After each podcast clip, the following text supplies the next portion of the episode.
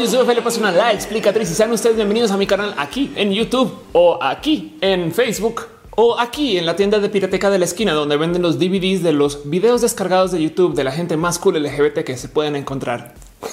Como si existiera esa pirateca, güey.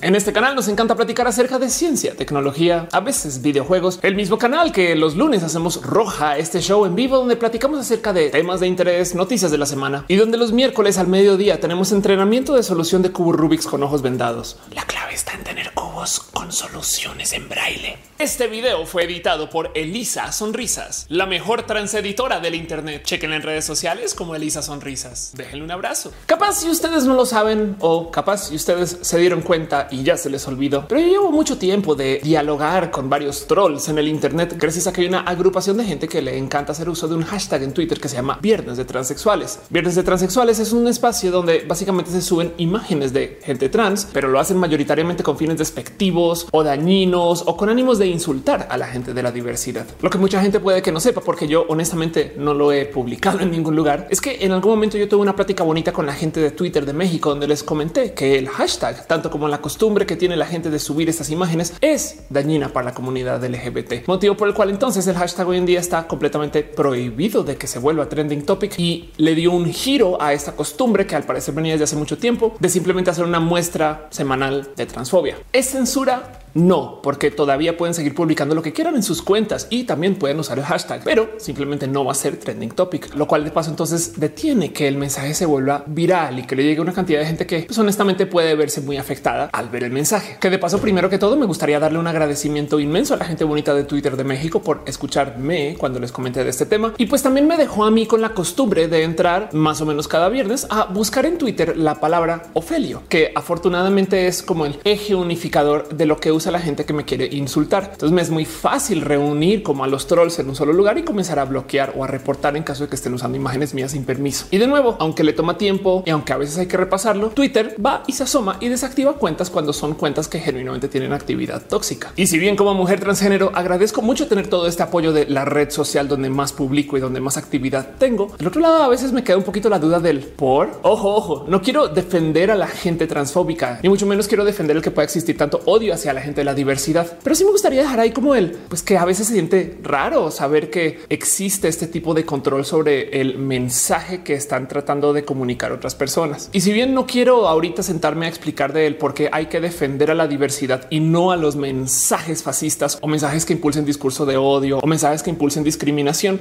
eso debería ser evidente, pero también tiene sus respectivos argumentos para explicar del por qué hay que hacer eso. Si quisiera como sentarnos dos segundos a pensar el qué raro que hoy en día nuestras empresas que nos dan servicios de comunicación sí se toman el tiempo de ver qué es lo que se está diciendo en estos espacios. Piénsenlo así. Imagínense que ustedes están teniendo una llamada con, no sé, gente de la oficina y les tienen ustedes ahí en alto parlante, están platicando, están diciendo de cosas y de repente dicen algo que sea pues odioso en su naturaleza y de repente clic les corta la llamada y su proveedor de telefonía celular o su proveedor de telefonía de línea terrestre luego les pasa un mensaje diciendo hemos cortado tu llamada porque no permitimos que se ocupen mensajes de odio sobre nuestras líneas telefónicas.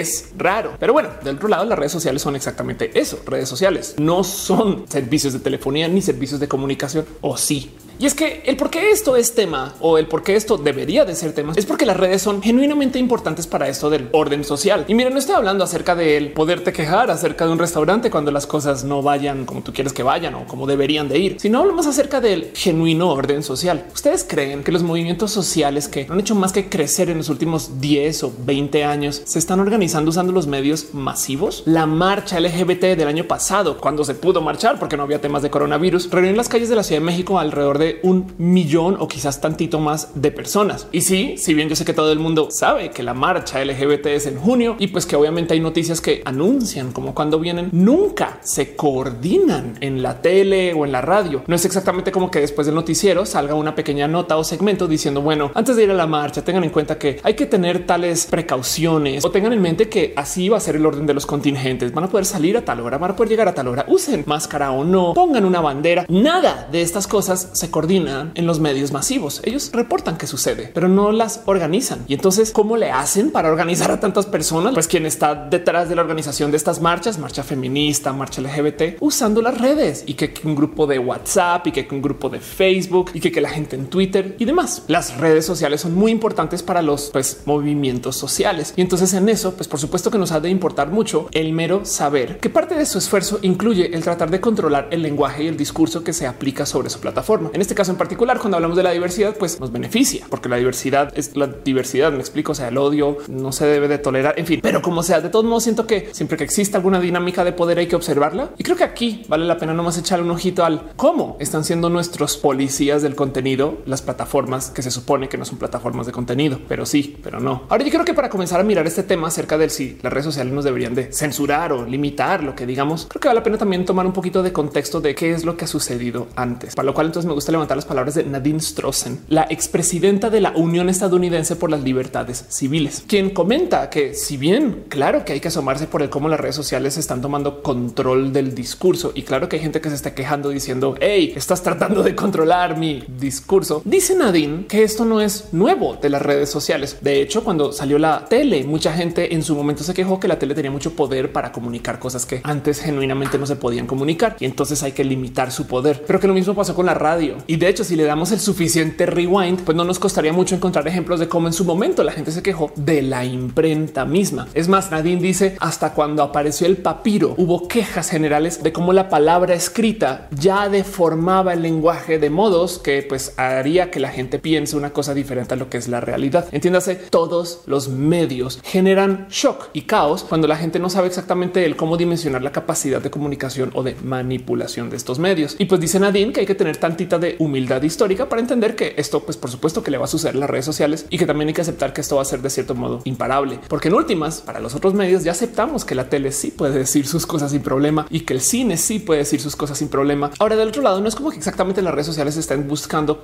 cancelar el lenguaje de las personas o limitar lo que se pueda decir de agrapa. Es más, el mero hecho de que le pongan trabas a lo que la gente pueda hacer en su espacio implica que menos personas va a querer hacer uso de su espacio y pues por consecuencia lo vuelve un lugar pues menos atractivo. Evidentemente tiene que haber algún momento como de balance donde pues puedes sopesar el que si pones tantita molestia para que las cosas sean menos tóxicas, entonces a lo mejor quien sí se queda le va a interesar quedarse mucho. Pero pues hay que tener en cuenta que las redes sociales al inicio pues no se dedicaban a controlar ni a moderar exactamente lo que sucediera en sus espacios. Pero hubo mucha gente que sí definitivamente abusó y abusa de las redes sociales y que además las ha convertido en lugares muy dañinos. Y ojo, no estoy necesariamente hablando acerca de los trolls y los bots, de los cuales tengo varios videos donde he platicado acerca del tema, sino en este caso en particular quiero traer un ejemplo que yo sé que he presentado mucho en este canal, pero es que sigue siendo un ejemplo muy vigente para estas cosas. Y es que resulta que en el 2016 salió a luz del cómo grupos organizados que ni siquiera estaban en Estados Unidos, sino que estaban en Rusia, estaban conspirando para hacer que la gente en Estados Unidos se radicalizara sobre su mismo mensaje en las redes sociales y luego saliera a marchar. Entiéndase, así como en México tenemos aquí a los tenientes chocho y los tumbaburros y las lobregas y estas personas que no sabemos si son personas o no y quienes de cierto modo hablan con peso político y justo tratan como de sesgar un poquito el discurso, pues también en Estados Unidos sucede así. Y entonces había grupos de Facebook donde mucha gente pues básicamente platicaba acerca de sus puntos de vista y pues haciendo uso de estas personalidades falsas lograron pues radicalizar un poquito estos grupos activistas de tal modo que en el 2016 lograron con mucho éxito conseguir que los grupos salieran a marchar. Lo importante de esta historia o lo bonito de observar como comunicóloga, porque es un poquito malvadón, es que lo que hicieron fue que consiguieron que grupos opuestos salieran a marchar. Entiéndase, radicalizaron a un grupo de gente islamita y a otro grupo de gente anti islamita para que se encontraran en la calle. En un ejemplo en particular en Texas, ese encuentro llevó a violencia y el mero hecho de generar violencia en la calle, pues lleva también a que se deshilache un poquito, pues eso que es como el tejido de la sociedad. Tú confías menos en la gente que podría ser tu vecino o vecina. Y del otro lado también, pues comienzas a escuchar estas historias acerca de lo que podría ser la policía en una situación así y demás. Hasta deja un poquito la sospecha de y no habrá pasado esto en México también. Igual y no proveniente de Rusia, sino simplemente de grupos internos que quieren hacer que la gente pues esté nada agitada y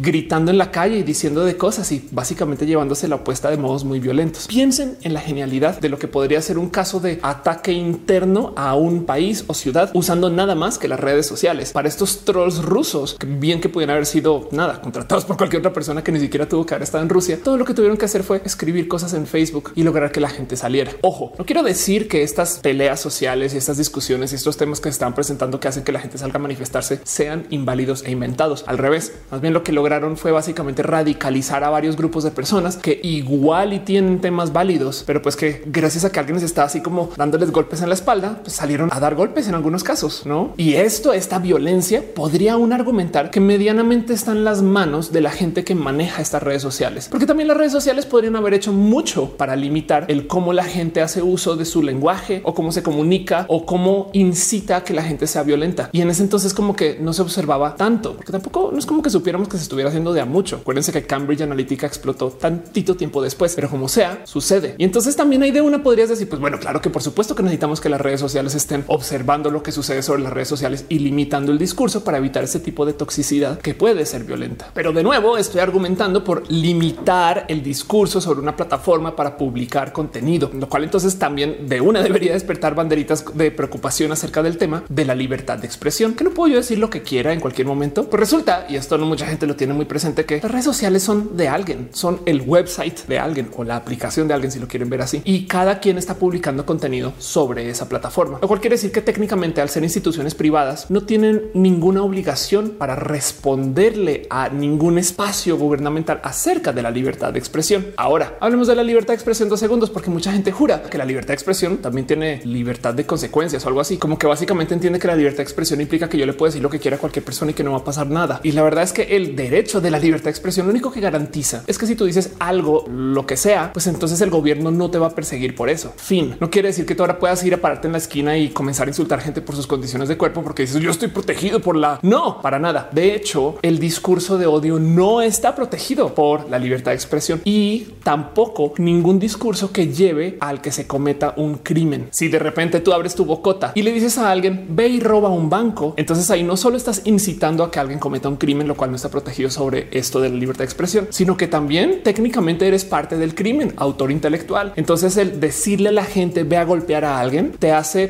partícipe en esa golpiza en caso de que suceda. Motivo el cual justo pues también por eso hay que medio observar un poquito quién dijo que cuando y dónde acerca de los actos de índole criminal. Pero de todos modos, las redes sociales, como son espacios privados que le pertenecen a alguien y nos dejan escribir en su espacio, técnicamente ellos tienen que responder contra sus limitantes o contra sus como obligaciones contra esto del discurso de odio hacia afuera, pero internamente no necesariamente tienen que permitir u obligar a que la gente actúe como si fuera un espacio pues, de índole pública. Volviendo al caso de Nadine, ya lo explica mucho más bonito. No porque alguien haya hecho una película y yo la consuma, implica que yo tengo el derecho de decirle a quien hizo esa película que cambie cosas alrededor de su mensaje. No porque el New York Times publique en su periódico cosas escritas por personas implica que yo automáticamente tengo el derecho de poder publicar en ese periódico. Ellos contratan a cada quien quiera para luego generar el mensaje que se genera sobre sus medios. Entonces, pues básicamente lo mismo sucede en las redes sociales. Yo no soy partícipe del mensaje que está publicando Twitter, aunque estoy publicando sobre la plataforma de Twitter. Entonces, Twitter está en todo su derecho de limitar y restringir lo que yo puedo publicar, porque si de algún modo con algo que yo haya publicado dentro de Twitter hace que ahora Twitter esté incumpliendo alguna ley, entonces por supuesto que ellos están en todo su derecho de decirme a mí, hey, te voy a borrar tu comentario que está bien, güey, y está haciendo que yo me vea como una entidad criminal. Comper. Y justo por esto es que las redes sociales tienen sus propios como reglamentos internos acerca del que se puede decir y que no se puede decir. Y pues más importantemente, el por qué pueden tener estas reglas, porque mucha gente que insiste que la protección de libre expresión debería aplicar en cualquier espacio, aún dentro de Twitter. Pero vean, pues que no. Es más, si nos tomáramos el tiempo de leer lo que le decimos aceptar cuando nos damos de alta en estos servicios, capaz si descubrimos que igual y estamos firmando ahí un yo le doy permiso a Twitter para que me restrinja lo que yo digo sobre Twitter. No lo duden. Y sí, yo sé que la creencia común de lo que la gente piensa que hacen las redes sociales acerca de esto de la censura y el cuidado del mensaje es que básicamente censura a todo el mundo, porque es muy, muy normal encontrar a periodistas de derecha diciendo que Twitter y Facebook les censura. De hecho, hasta Trump lo ha comentado, pero a la vez también he escuchado a muchas personas de la izquierda, de la diversidad, quizás comentar de cómo las redes sociales les censuran a ellos, ellas, ellas. Es raro como que la percepción es que básicamente están ahí para básicamente bloquear toda la discusión, cuando la verdad lo que quieren es eliminar la toxicidad para que la gente pues se sienta más a gusto. Y esto sí es verdad que implica que a veces es más fácil sacar a una persona de la diversidad donde hay discurso de odio que tratar de eliminar a muchas personas odiantes. Es un poquito triste de ver, pero sucede. Pero como sea, de todos modos hay que considerar que muchas veces las redes sociales o los dueños de las redes sociales toman bonitas actividades también para tratar de proteger el discurso que conlleva hacia que la diversidad sea un mejor lugar. Por ejemplo, Facebook acaba de eliminar un buen de grupos que estaban ahí nomás para incitar a que la gente compre armas ahorita que pues, hay manifestaciones y que hay eh, todo tipo como de pues nada, demostraciones públicas. Digo que de por sí el tema de armas en Estados Unidos es complejo. Lo sé. Pasan muchas cosas raras que la gente simplemente no está como está acostumbrada a pensar, como por ejemplo, después de cada tiroteo masivo en Estados Unidos, las ventas de armas se disparan, motivo por el cual hay mucha gente que de modos muy como rotos por dentro quiere que sucedan estos como tiroteos masivos, porque igual y al subir las ventas de armas justo después de los tiroteos, pues también sube el valor accionario de las empresas que venden sus o dichas armas. O sea, está roto en muchos lugares, pero como sea, sabemos que las redes sociales tratan de llevar estas actividades para pues, apoyar a la diversidad y demás. En una época, Facebook, de hecho, hasta al parecer tenía un diseño para tratar de demarcar los mensajes que pudieran ser potencialmente peligrosos o que conlleven al odio. Entre esos, justo muchos mensajes de cosas que publicaba Donald Trump. Cuando Trump ganó las elecciones, pues al parecer nunca se implementó, pero son de esas cosas que dices un ok.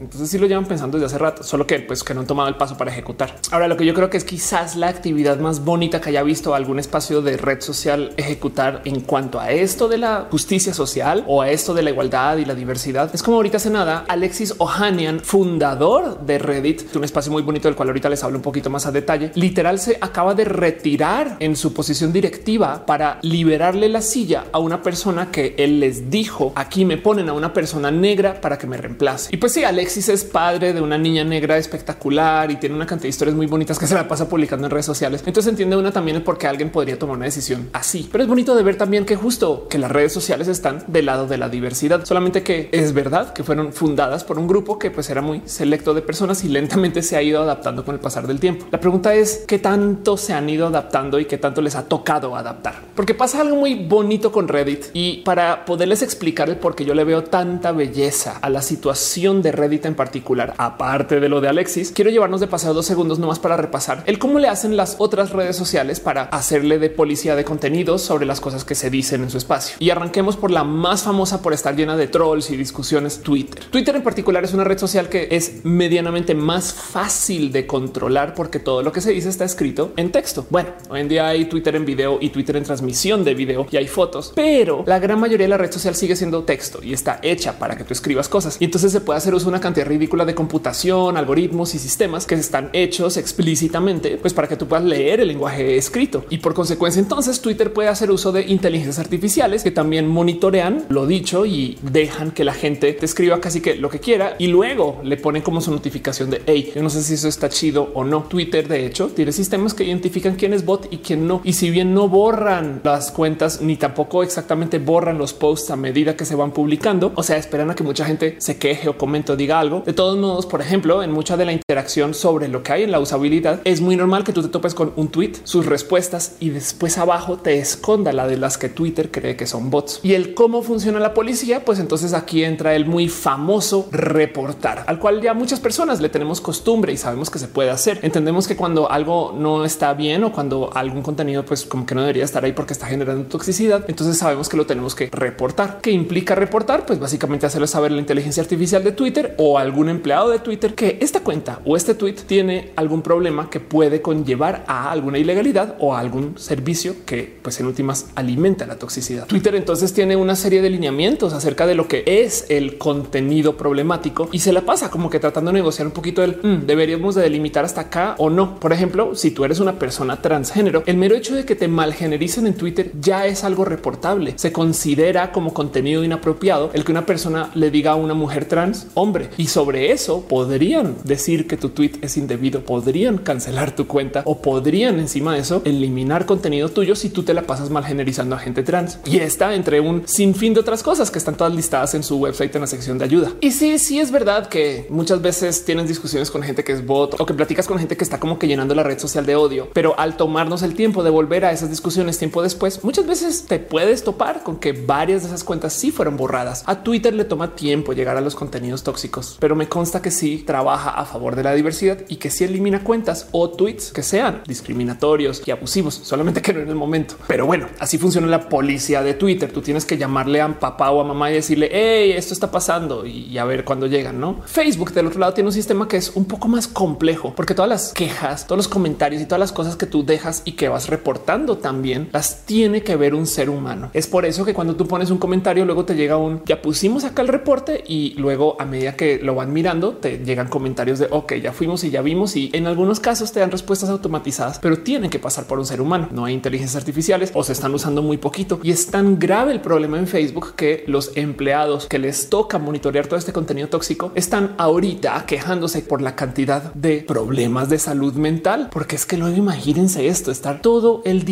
viendo el odio, la rabia, el abuso, el maltrato de cuerpo, el maltrato de todo lo aquello psicológico, insultos, pornografía indebida e ilegal. Me explico, ustedes nómbrelo, la cantidad de cosas que deben de ver estos pobres empleados y sí que definitivamente ya de modos muy famosos llevó a que salieran a la luz los empleados de Facebook a decir es que sí estamos teniendo problemas serios de salud mental por tener que moderar esta bestia que se llama sociedad mundial. Motivo por el cual entonces para Facebook es tantito más complejo el tomar postura acerca de si quieren de verdad defender la justicia social o la diversidad o si simplemente quieren que las cosas sucedan en su red social y pues que pase lo que tengan que pasar. Mark Zuckerberg muy famosamente por mucho tiempo no quiso en ningún momento meterse a las conversaciones y decía aquí simplemente dejamos que eso suceda hasta que entonces mucha gente comenzó a publicar cosas de él y lo comenzaron a ligar con abuso de menores y pues con situaciones que podrían ser pues potencialmente embarazosas y como técnicamente Facebook no modera si las cosas son verdad o mentiras y no se están metiendo sobre los contenidos que se comparten en la plataforma, entonces otorgaron un poquito la razón a quien estaba difamando. Fue raro de ver. Bueno, con el tiempo entonces Facebook decidió que sí iba a monitorear esos contenidos y ha comenzado a eliminar un poquito de estos casos como de toxicidad. Tengo entendido que todavía haciendo uso mero de seres humanos quienes están moderando Facebook a mano. Pero del otro lado, por ejemplo, Facebook ya comenzó también a implementar un poquito como de prácticas de transparencia, donde le está mostrando a la gente que ese medio del que estás leyendo cosas no necesariamente es un medio oficial o más importantemente también está notificando que si tú estás leyendo alguna noticia de algo que haya publicado alguien, si viene de un medio que es patrocinado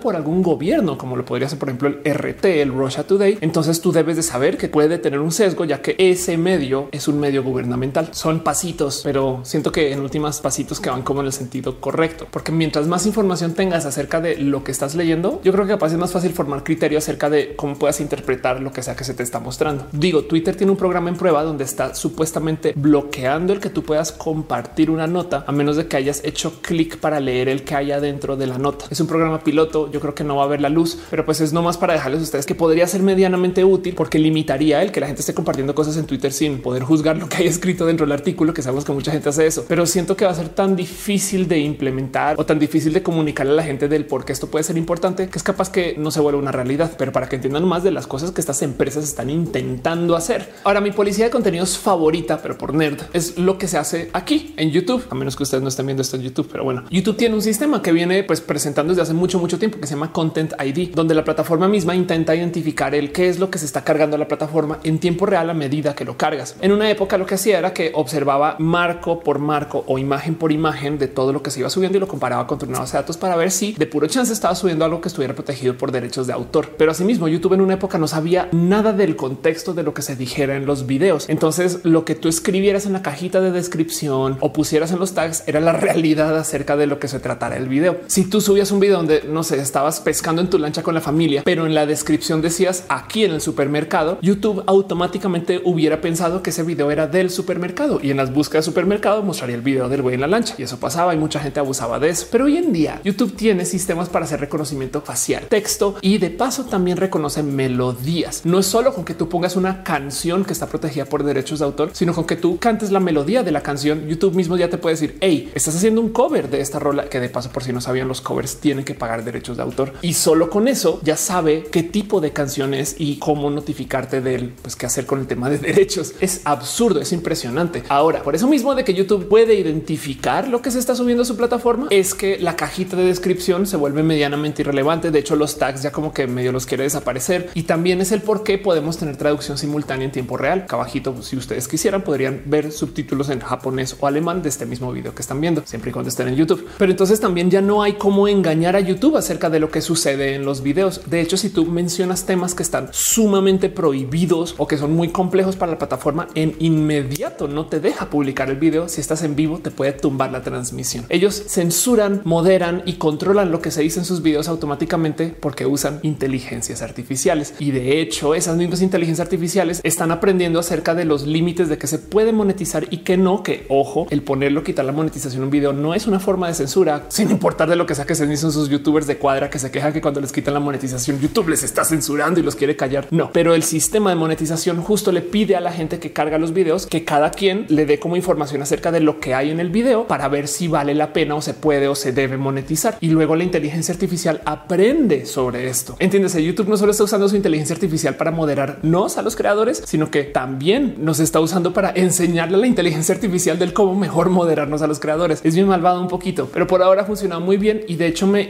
impresiona mucho del cómo funciona porque hasta le tengo tantito de confianza, como que yo ya sé qué esperar del robot y ya sé medianamente cómo, cómo dialogar con las cosas que cree o que se deben o cómo me debo de comportar yo para que el video se pueda publicar y luego no tenga problemas. Entiéndase, ya hice la paz con Skynet o algo así. Pero entonces ese es el sistema de policía de YouTube. Y sí, hay un sistema de ayuda y te puedes quejar y puedes reportar, pero la mayoría de la moderación sucede hoy en día usando inteligencias artificiales. Así que yo les dije que les quería hablar un poquito acerca de una cosa bella que le veo a Reddit, pero nos para platicar acerca de las policías en los otros servicios para que les pueda ahora hacer esta pregunta acerca del uso de las redes sociales y del cómo la gente que genuinamente le interesa que las redes sociales estén libres de toxicidad o libres de complicaciones, pues podríamos en últimas también hasta colaborar con esto, porque si bien en Twitter hay que llamar a papá mamá, en Facebook hay que escribirle a papá mamá y esperar a que esa persona te responda. Y en YouTube sucede modos automáticos, alguien lo está haciendo por ti, no son sus mismos usuarios, lo cual me deja entonces a mí con la pregunta de y si los usuarios nos automoderáramos. Ojo, no estoy diciendo exactamente que ahora todos deberíamos de poner un poquito como de nuestro granito de arena y simplemente callarnos a la hora de hacer problemas. No, yo lo que estoy diciendo es que igual podría existir un sistema donde los mismos usuarios tengamos tantito más poder que otros usuarios y pudiéramos ser nuestras propias policías. Esto es un tema sumamente complejo de discutir porque no solo aplica para comunidades digitales y del otro lado, si la gente que está en la comunidad es quien se está automoderando, autocensurando y autocontrolando, entonces también deja como que muy libre a la gente que supervisa estas comunidades, como los dueños de las redes sociales, por ejemplo, sin necesidad de tomar una postura. Bien que ahora si toda la gente estuviera como que siendo como que la policía de sus compañeros, entonces ellos podrían decir un ah, pues es que así se comportan y ya no toman postura. Y el problema es que en un mundo donde hay normas como la cis heteronorma, como donde hay abuso por opresión histórica y donde hay todo tipo de sistemas que en últimas pues hay que desarmar un poco o mucho, pues entonces no tomar postura es bandearse con esa norma. Si tú eres una persona homosexual y de repente dejas de decir que eres homosexual, automáticamente se va a asumir de ti que eres heterosexual. Una postura que es una lástima porque no se enseña que heterosexual y homosexual, pues claro que pueden convivir de lado a lado. Se enseña que una tiene que ser lo normal y las otras personas son la diversidad y ese paradigma raro de considerar. Pero bueno, tengo un video acerca del tema de mayorías. Más bien aquí la pregunta es si una comunidad debería de automoderarse, que es un tema viejo, viejo, viejo, tan viejo que en la antigua Roma existía un paradigma donde la comunidad se cuidaba así sola y entonces tenías tú a policías desde el gobierno, entiéndase a la guardia pretoriana que tenía poderes, digamos que por así decir, militares o más bien como policía militarizada y donde también tenías a policías que tenían rango de legionario, pero que lo importante es que esos policías salían de la comunidad. Entiéndase, imagínense ustedes que en su barrio el 20% de las casas tengan que tener de algún modo poderes de como que policía o por lo menos de control. Esas personas que se les dé el poder de ser la policía del barrio, que bien que podrían arrestar a alguien o bien que podrían controlar un poquito el desorden, también al ser parte de la comunidad, pues van a velar por la seguridad de la comunidad de modos muy diferentes que si viene un policía de la ciudad a seis kilómetros de distancia y no tiene la más mínima idea de lo que pasa en tu barrio y no conoce a nadie, le vale gorro que Pepita todos los jueves está cocinando comida y entonces pues la gente como que huele su comida. No sé, me invento el peor ejemplo de todos, pero me entienden. Si la policía es parte de la comunidad, entonces va a actuar de modos muy diferentes a que si es de afuera de la comunidad. Y esto sucedía entonces en Roma. Y para que vean que este tema sigue siendo muy presente hasta en la cultura popular, esto se discute hasta en Batman, donde en algún momento nos muestran como Batman, que básicamente es un parapolicía o paramilitar que decide cómo va a imponer la justicia sobre la ciudad gótica, se topa con sus clones de Batman y les dice de entrada, hey, tú no estás tan equipado como yo. Lo siento, yo sí digo quién es la ley porque yo tengo más armamentos que es filosóficamente roto. Pero bueno, los argumentos a favor y en contra de si una comunidad debería ser su propia policía son amplios y quiero tratar de solucionar este tema de hoy, no necesariamente con herramientas de la sociología o herramientas de la formación de la comunidad o historia, sino más bien repasando un poquito con él cómo ha sucedido esto en el Internet. No sé ustedes cuánto tiempo lleven usando el Internet, pero yo ya, ya llevo un buen rato. De hecho, recuerdo videos virales de antes de YouTube y tuve una ya carrera de hacer shows por transmisión antes de que existiera YouTube. En una época el Internet era solo en texto. Piensen en eso. Pero el caso es que una de las cosas que me molesta acerca de la existencia de las redes sociales de hoy es el cómo tienen tan poquitas herramientas para no solo moderar, sino para mantener control de comunidad. Como que las redes sociales, por muy redes y sociales que sean, no trabajan mucho en fomentar las comunidades, excepto cuando tiene que ver con temas de marketing. Pero bueno, a veces sí impulsan que la gente tenga como que sus grupos de discusión y tratan de reunir la plática o el diálogo alrededor de, por ejemplo, lo que sería un hashtag, pero no buscan concentrar a la gente alrededor de un interés en particular. Esto puede ser bueno o malo, depende de su visión del cómo se debería de agrupar el contenido, pero les quiero invitar a que nos demos un pequeñísimo viaje por las épocas del Internet y recordemos de cómo antes de tener las estrellas de la producción del contenido en video, o sea, los TikTokers, Snapchateros, YouTuberos y demás, teníamos a las personas que eran famosas por hacer contenidos en fotos, en Instagram y en estas plataformas donde tú subías contenido pues fotográfico o que era pues nada gráfico en su naturaleza. Y antes de eso teníamos a la gente que era famosa por hacer contenidos en texto, como los tweet stars y la gente que en una época escribía en blogs. La blogosfera era una cosa real y tenías a gente famosa por tener el blog de o por administrar el medio que generaba la comunidad de la gente que tuviera ese gusto o interés. Y antes de los blogs teníamos una cosa espectacular que era como la culminación de muchos años de interactuar en el Internet que trataba de reunir el sentido de comunidad con el deseo de publicar contenido, con la necesidad de tener que mantener una reputación porque hay mucha gente desconocida, pero además con este sistema de control autopoliciaco que permitía que cada quien cuidara su respectivo sector y era la comunidad de los foros, el mundo de los foristas y los foreros. Los foros de discusión eran espacios para eso, ir a discutir y entonces daban en mil herramientas para que las discusiones no se volvieran medianamente tóxicas. Sí, yo sé, hay foros tóxicos. Hemos platicado en un sinfín de foros tóxicos y nos hemos peleado con muchas personas y hay gente que pues genuinamente recuerda que el foro de tal lugar era el espacio más tóxico que había. Yo sé, pero la verdad es que estos son casos pues muy únicos de un subforo en particular, cuando la mentalidad del foro en sí era crear espacios pues libres de discusión. De hecho, tan organizados estaban los foros para que la gente se autocuidara que existía como que la dinámica social digital de que hubiera gente que fuera moderadora del foro. Entiéndase cómo funcionaban estos websites. Tú entrabas al foro, era una URL, hacías login y luego podías seleccionar secciones. Digamos que una de esas secciones en particular era videojuegos y entonces ahí se publicaba todo acerca del interés de los videojuegos. Muchas veces se le otorgaba, y eso es culturalmente hablando, el poder de ser moderador del subforo de videojuegos a una persona. Y yo conozco gente que no solo se tomaban a la labor de mantener a su sección libre de toxicidad, sino que también consideraban que parte de sus labores era traer gente nueva al foro para que la comunidad crezca y se sembraba esta como leyenda del cómo los foros tienen que ser espacios donde la gente discuta y platique y viva y comparte información de modos pues medianamente a menos. Las plataformas de los foros son espectaculares porque con cada publicación salía como que tu reputación y hace cuánto eres usuario usuaria y tu avatar y como que puedes conseguir mucha información de cada persona solamente con la firma o con el cómo estaba publicando. Siento yo que la dinámica de los foros desafortunadamente se perdió en el momento de atomizar esa información y publicarla en el abierto como sucede en las redes sociales. Y entonces ahora estamos como que discutiendo contra gente que genuinamente no le tienes una buena medida de reputación, porque si lo piensan, ¿por qué estamos midiendo a la gente según cuántos seguidores tiene? No sería menos tóxico el hacer uso de las redes sociales si nos diera como un por lo menos puntaje y entonces sí, ok, el puntaje sube con tu número de seguidores, pero luego si por algún motivo alguien no sé, te bloquea, te reporta o te dice de cosas, tus puntos bajan y tú te enteras de que eso está sucediendo y cambias tu comportar o simplemente no optimizas tu contenido para que sea radical, para que consiga la mayor cantidad de retweets y likes posibles. Es un tema el cómo las redes sociales operan hoy de modos que pues simplemente no se veía en los foros. Y si bien yo sé que los foros podrían estar en potencia llenos de toxicidad, siento que la plataforma de foros fue diseñada para justo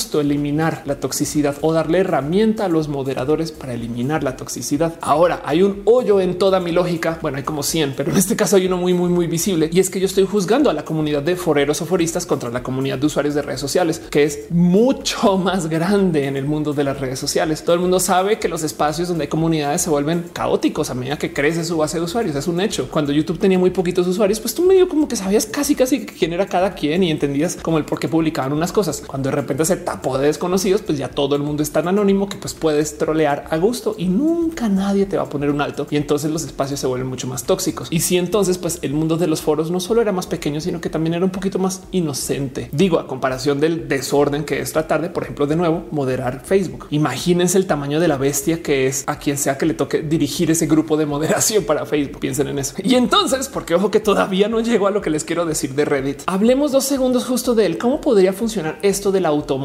que teníamos en una época en los foros, que les digo yo que es el cómo sucedían las cosas en Roma, pero llevado a las redes sociales. Bueno, también afortunadamente tenemos un ejemplo histórico de una comunidad en particular que sí se automoderaba y que funcionó medianamente bien en su momento. Para aquellos que no la recuerdan, Foursquare era una plataforma donde tú pues básicamente registrabas o reportabas a dónde ibas. Suena tonto de decirlo hoy, pero mucha gente le gustaba compartir que iba a su café de la esquina o a su restaurante acá abajo y como estaba construida la plataforma, pues de cierto modo incentivaba que la gente se reportara bastante al ir a estos lugares, ya que si tú te reportabas lo suficiente en un lugar, entonces te daban como la alcaldía de ese lugar. No tiene nada significativo que decir más que simplemente tú eres la persona que más va a ese lugar. Ahora, si es un restaurante delicioso, pues qué mejor que compartirle a tus cuates un mira como yo vengo a este restaurante bastantes veces a la semana, tanto que soy el alcalde, el fan más grande posible que se puede tener de este lugar, porque Foursquare me deja rastrear el a dónde he estado yo y dónde han estado las otras personas. Sé de gente que tenía batallas épicas por esas alcaldías, por algunos cafés y restaurantes y lugares en particular, que en últimas pues son básicamente más datos para Foursquare, empresa que hoy en día se dedica a vender esos datos de ubicación para pues, otras personas. Y entonces hasta un poquito de risa el cómo nos usaron para documentar todos los changarros y lugares de la ciudad. Pero bueno, para ese chiste Twitter y Facebook también venden nuestra información y ese es el deal, ¿no?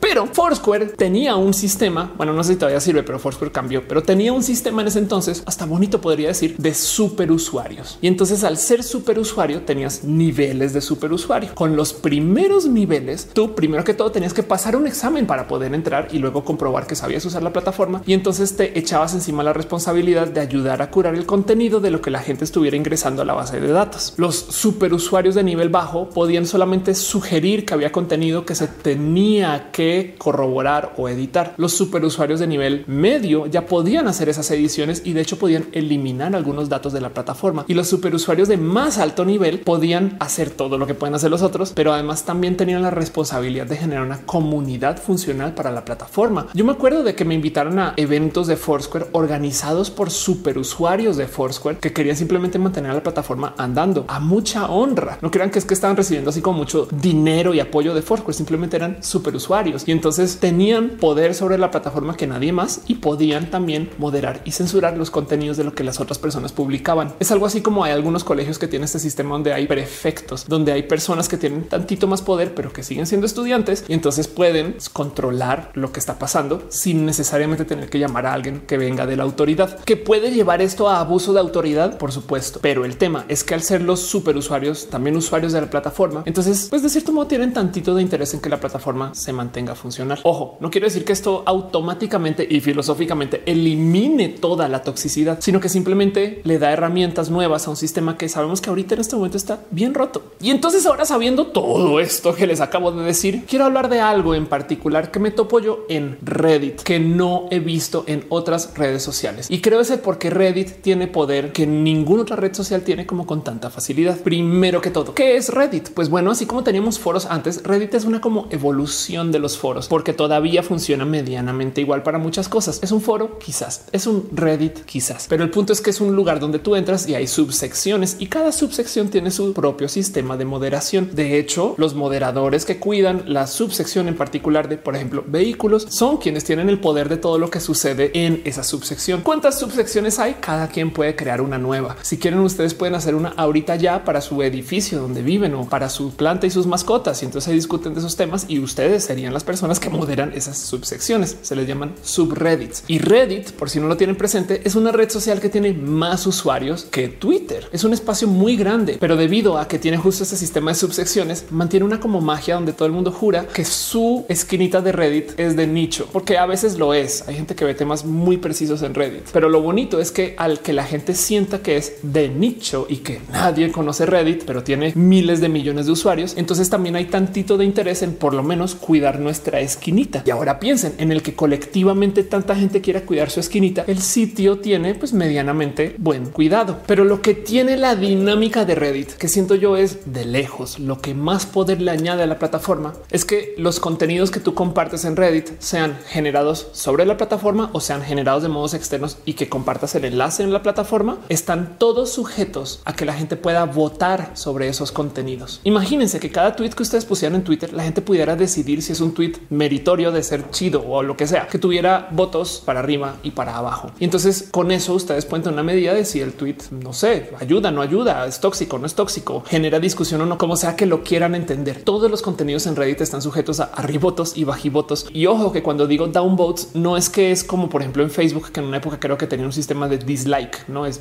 like y ya no me gusta. Los votos cambian la dinámica del cómo se puede consumir el contenido en la misma red social. Si un post en particular recibe suficientes votos hacia abajo, entonces Reddit lo esconde o depende de las reglas de la moderación en particular para ese subreddit, hasta lo puede eliminar automáticamente. Entonces todos los contenidos tienen un nivel de curación por los mismos usuarios. Yo sé que esto no necesariamente garantiza que los contenidos estén moderando para el bien. Si la mayoría de los usuarios son personas odiantes, entonces ahora ningún contenido de la diversidad va a sobrevivir este como filtro por personas. Me queda claro, pero en el promedio, viendo las secciones generales de Reddit, sí es verdad que el mero hecho de que se pueda tener votos positivos y negativos permite que la gente interactúe muy diferente con el contenido. El contenido troll muy frecuentemente sale del sistema y hasta con velocidad, porque la gente solita dice esto que y listo, adiós, bye. Y asimismo el contenido que a veces es como que de muy baja calidad para un subreddit en particular, también como que se filtra así de rápido solamente porque no recibió la suficiente atención a la hora de publicar. Es muy bonito de ver porque entonces Reddit tiene algunas dinámicas que honestamente no he topado en ninguna otra red social. Digo, de entrada Reddit tiene una cultura bastantes veces más transparente que cualquier otra red social, o por lo menos de lo que yo veo de otra red social. En su blog oficial se la pasan publicando estadísticas de cuánta gente les visita y en qué páginas y cuáles son los subreddits más vistos y de qué temas y cosas que yo desearía ver de Facebook. Qué chido sería poder ver, por ejemplo, el post más visto de Facebook de la semana o algo así, pero no te lo dicen. Mientras que Reddit, sí, Reddit de hecho tiene una sección general para tener los posts más vistos de todas las subsecciones. Es bien bonito de ver que eso entonces hace que gente nueva descubra, por ejemplo, los nichos cuando algo sea lo suficientemente para que esté en portada de todo Reddit. Y de paso, otra cosa que sucede con esto del sistema de votos para arriba y para abajo es que deja categorizar el contenido que no es necesariamente el más óptimo, de modo que entonces te pueda dar a ti tantito más de criterio acerca de qué quieres leer. Porque, por ejemplo, una publicación en particular que tenga 720 votos para arriba y 710 votos para abajo, por consecuencia tiene 10 votos netos, pues podría una decir, ah, no le fue tan bien. Pero al tener tantos votos positivos y tantos votos negativos, entonces Reddit nos deja organizar para ver los posts controversiales, que te puede dar una lectura diferente del contenido en particular. Si alguien está publicando temas que son rudos y complejos y tú ves que las primeras respuestas son muy como partidarias o son muy como de gente que sabes que ya iba a decir esas cosas, si organizas por controversiales, capaz si te topas con genuinas opiniones alrededor de cosas que tú en últimas podrías buscarle. Reddit siento yo que de cierto modo por su mero uso de plataforma fomenta tantito más uso de criterio y desafortunadamente eso puede ser el problema por el cual muchas personas encuentran que Reddit es complejo. Pero por ejemplo, cuando yo les digo que Reddit tiene cosas que yo no veo en otras plataformas, les quiero invitar a que nos demos una pasada por un subreddit que yo sé que para muchas personas es un subreddit muy difícil, pero que de todos modos siento yo que si se tratara de hacer sobre Twitter o sobre Facebook, no sobreviviría un día. Y es un espacio que se llama Ask Trump Supporters. Pregúntele a un fan de Donald Trump acerca de cosas relacionadas con Donald Trump. Y entonces ves tú que llega gente que literal en su bio dice yo no apoyo a Trump, haciéndoles preguntas como cómo te sientes tú con que Trump se encerró en un búnker cuando pasó tal, tal, tal. Y entonces la gente pro Trump responde. Y si bien yo sé que los comentarios en ese subreddit muchas veces acaban en toxicidad batallas y peleas y discusión, la verdad es que si hay unos como hilos rescatables de discusión genuina que suele estar presentada lo más arriba posible, que deja que puedas como que tener una opinión de ah, eso es lo que piensan estas personas, eso es lo que piensan estas otras personas. Es muy interesante de ver que exista este intercambio, porque en últimas es una situación que podría ser pues, genuinamente fútil o que podría generar o que podría generar un buen de división de todos modos. Pero en este caso en particular, ahí está el subreddit. Y pues bueno, yo sé que existen espacios que son dominados por el odio en Reddit. Por ejemplo, Reddit es muy famoso por impulsar a Donald Trump justo con un espacio que se llama The Donald, donde la gente pues creó una pequeña sección nicho para discutir acerca de Donald Trump. Y pues bueno, eso está ahí, pero de nuevo es un par de subreddits negativos en un mundo de un buen de contenidos que podrían medianamente responder un poquito más a la realidad de la discusión de sociedad que tenemos, porque el sistema permite que los trolls innatos, que la gente que está ahí solamente para conseguir retweets, inventar o que no quiere construir en ningún momento la discusión, se les den bajivotos. Y si son suficientes personas que piensan que esa persona es troll, se los prometo que su post no va a aparecer y es bonito de ver. Pero bueno, este no es un video para venderles a ustedes lo bonito que yo considero que es la comunidad de Reddit y cómo además Reddit como plataforma no es muy adoptado en México, que sería chido si quieren saltarse para allá, pues denme follow y platicamos ahí. Es una red social que le tengo mucho cariño, pero yo quiero justo platicar acerca de él. Si se debería de moderar el contenido en redes sociales y en caso de que se moderara, entonces el cómo se hace, porque les voy a decir algo y voy a volver a las palabras de Nadine, quien justo al comentar acerca del tema de la libertad de expresión, también decía que el problema de las leyes de libertad de expresión es que cuando se ponen a prueba, la gente se asusta porque siente que todo aquello que sea una ofensa se debería de ver también a través de los ojos de la libertad de expresión. Y pues por consecuencia, la libertad de expresión tiene un problema similar a aquel que tiene la gente que estudia, por ejemplo, ingeniería de redes. Si el ingeniero de redes es muy bueno, tú no sabes que existe porque no se cae la red, porque todo funciona muy bien y tú simplemente juras que las cosas están ahí conectadas sin problemas. Si tu internet se cayera cada tres segundos, entonces pues claro que te enteras que hay ingenieros de redes y entonces ahora vas a decir, claro, pues es que son horribles, hacen que las cosas no funcionen bien y tu opinión va a ser toda sesgada porque solamente te das cuenta que existen cuando no hay servicio. Un poquito así pasa con la libertad de expresión. Se te olvida que existe porque cuando funciona bien, simplemente funciona bien, no está en duda. Pero cuando hay un problema, ahí vamos a ver cuáles son los límites de la libertad de expresión y solo ahí. Pues por supuesto que tenemos muy presente que hay un problema en las redes sociales y que están llenas de toxicidad, pero cuando no hay problemas, no nos damos cuenta que es porque también hay un sistema detrás que las redes sociales igual ya tienen implementado que funcionemos medianamente transparentes. Pero dice Nadine que lo más complejo del problema de la libertad de expresión o de la capacidad de comunicar o de que te censuren o no en redes sociales no es necesariamente lo que se pueda decir y lo que no, sino es quien decide qué se puede decir y qué no. Porque entonces ahora el problema es que si abogamos porque las redes sociales nos censuren, nos limiten y que trabajen en contra de la toxicidad, pues entonces de cierto modo lo que estamos haciendo es dándole las llaves del control de la libertad de expresión a los dueños de las redes sociales. ¿Quién se queda con el poder de decidir qué podemos decir y qué no podemos decir y qué debemos decir y quién no debemos decir? Mark Zuckerberg, una persona que no podemos elegir cambiar, una persona porque no podemos votar y una persona que además no podemos influenciar como usuarios de la red social. Hablando aquí de Facebook, pero si me entienden a dónde voy, el problema de dejarle el control del diálogo a los dueños de arriba es que esos dueños de arriba tienen agenda y el día de mañana capaz y comienzan a mirar en otros sentidos y muy fácil nos pueden llevar a platicar de lo que ellos o ellas quieren que platiquemos. Y eso da un poquito de no sé. Ahora queda una solución más por ver que no quise traer al inicio del video porque esta solución vaya que despierta todo tipo de raras reacciones. Y es que la otra solución al problema es que no se metan en lo más mínimo, que nos dejen publicar lo que queramos y simplemente pues que entre todo el mundo veamos cómo explota el planeta. Hay un foro muy famoso, pero muy famoso, del cual yo creo que a casi que a toda la gente que por lo menos que consume este video le habrá tocado de un modo u otro, pero que permite que la gente publique sin hacer login. Digo, hay muchos foros que dejan que eso suceda, pero este en particular se volvió famoso porque este foro, cuando tú comienzas a publicar sin registrarte, anota que el usuario que publicó se llama Anonymous. Y es que estoy hablando de 4chan, un foro anónimo que deja que la gente publique lo que le dé la regalada gana. Si ustedes quieren ir a 4chan ya ahorita a publicar porno japonés, pueden. Me explico. Si quieren publicar documentos internos del gobierno mexicano que encontraron ustedes en un disco duro por ahí tirado en una basura, lo que sea, pueden. 4chan es un espacio que la verdad, pues ha puesto a la población del Internet muy a prueba. Del otro lado también ha hecho cosas buenas. Es raro de entender bien el cómo 4chan puede misteriosamente coordinarse re bien para unas cosas y re mal para otras, o re bien para el mal y re mal para el bien.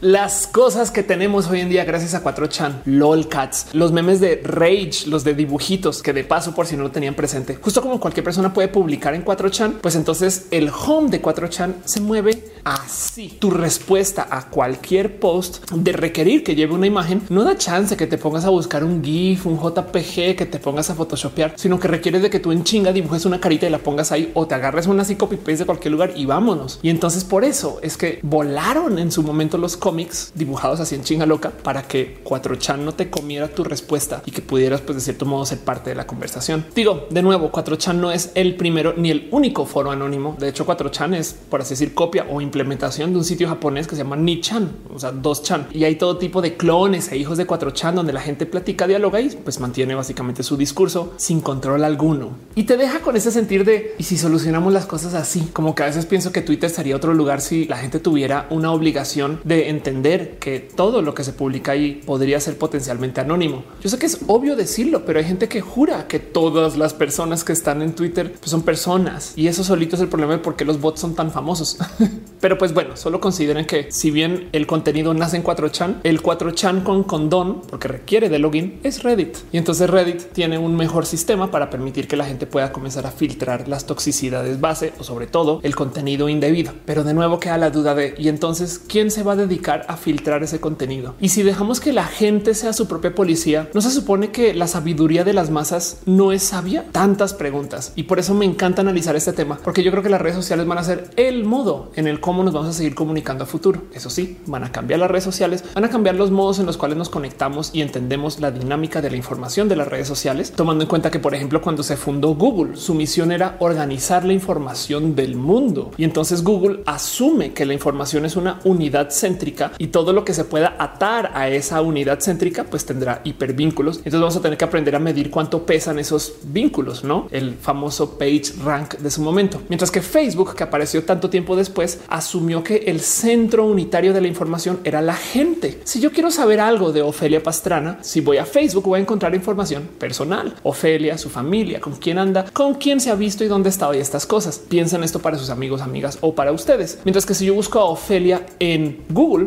lo que voy a encontrar es el que se ha publicado de Ofelia. O sea, el centro unitario de Ofelia no es Ofelia, sino es el que se ha dicho de Ofelia y hay que medir los nexos que tiene Ofelia con lo que se ha dicho de Ofelia. Es una visión diferente, pero traigo esta colación, pues primero que todo para que entiendan el por qué Facebook y Google nunca se van a ver ojo a ojo, porque por ejemplo, por eso es que YouTube es YouTube. En YouTube tú subes contenidos sin importar de a quién le pertenezcan. En Facebook tú subes contenidos que igual los tiene que controlar una persona. Siempre el centro de Facebook es la persona. Pero entonces si vamos a poner policías para Google, los policías serían policías de contenido y para Facebook los policías serían policías de personas. Y eso solito implica que hay que tener consideraciones muy diferentes para estos sistemas policíacos. Por eso me encanta esta discusión, porque yo creo que sí, la verdad es que muchas cosas se van a organizar en las redes sociales en el futuro. Y les digo desde ya que genuinamente me asusta el considerar que quien decida el qué se puede decir y que no se puede decir sea una persona tan robótica como Mark Zuckerberg. o equivalentes. Pero bueno, yo soy Ofelia Pastrana, la explicatriz, y me gustaría dejarles a ustedes la pregunta de cómo se sienten con esto. ¿Les gustaría tener una red social que no modere, que no se fije en lo que publique la gente o prefieren que se puedan reportar contenidos? ¿A dónde les lleva su corazón este pensar? Yo, por ejemplo, tengo un tema porque en este canal es muy normal toparme que en los contenidos acá abajo llegue mucha gente muy tóxica y llevo muchos años de moderar los comentarios en este canal porque genuinamente no me gusta esta idea de que mi canal sea un centro de toxicidad. Hace unas semanas alguien me hizo caer en cuenta que al hacer eso estoy eliminando la posibilidad de que el algoritmo de YouTube piense que este video es muy importante, porque al eliminar a las personas tóxicas hay menos discusión. Eso debería de ser la meta, pero el algoritmo busca interacciones. Entonces, si yo dejo que algunas personas estén acá abajo, hay mucha gente que va a discutir y esas discusiones van a decirle a YouTube que este video pues es un video importante porque están discutiendo un chingo, ¿no? Y ahora entonces pensemos en lo siguiente. Y si esas discusiones sí son válidas, esa gente hater es hater para mí porque tiene un privilegio diferente al mío. Entonces, pues yo me siento ofendida. Bueno, la verdad es que honestamente yo creo que he de poder supervisar mi ofensa, no? O sea, más me vale. Pero de otro lado, igual y si la discusión es válida, entonces aquí estoy yo quitando algo que podría ser de valor para alguien y no saben todo lo que me conflictúa esa decisión de si dejo que se discuta y que sea medianamente tóxico lo que pasa acá abajo o si soy muy estricta y solamente dejo que estén los comentarios que aporten a la conversación de lo que se dice en el video. Bueno, aporten según mi criterio. Ya ven lo difícil que es esto. Les quiero mucho. Ya saben cómo es. Si ustedes de puro chance, no sé, alguna vez han visto por ahí en su oficina una persona LGBT, ahorita que estamos en junio, vieron que estaba colgando la bandera del arco iris o pues les dijeron, hey, es que yo creo que Carlos a lo mejor es bisexual o pansexual o heterosexual. Pues entonces escríbanle a esa persona un mensajito, dejen una sonrisa en un lugar. Cuando tengan reunión, igual y no sé, crucenle un guiñito, una sonrisa, háganle saber que es una persona chida. Si a usted no se les ocurre absolutamente nadie a quien le puedan decir esto, entonces es probable que usted sea esa persona de la diversidad, en cuyo caso yo te lo digo a ti. Eres una persona bien cool, una persona muy chida y de verdad que es bien, bien, bien bonito saber que vienes, por ejemplo, a ver estos videos y a compartir con otras personas que son como tú y como yo. Te quiero.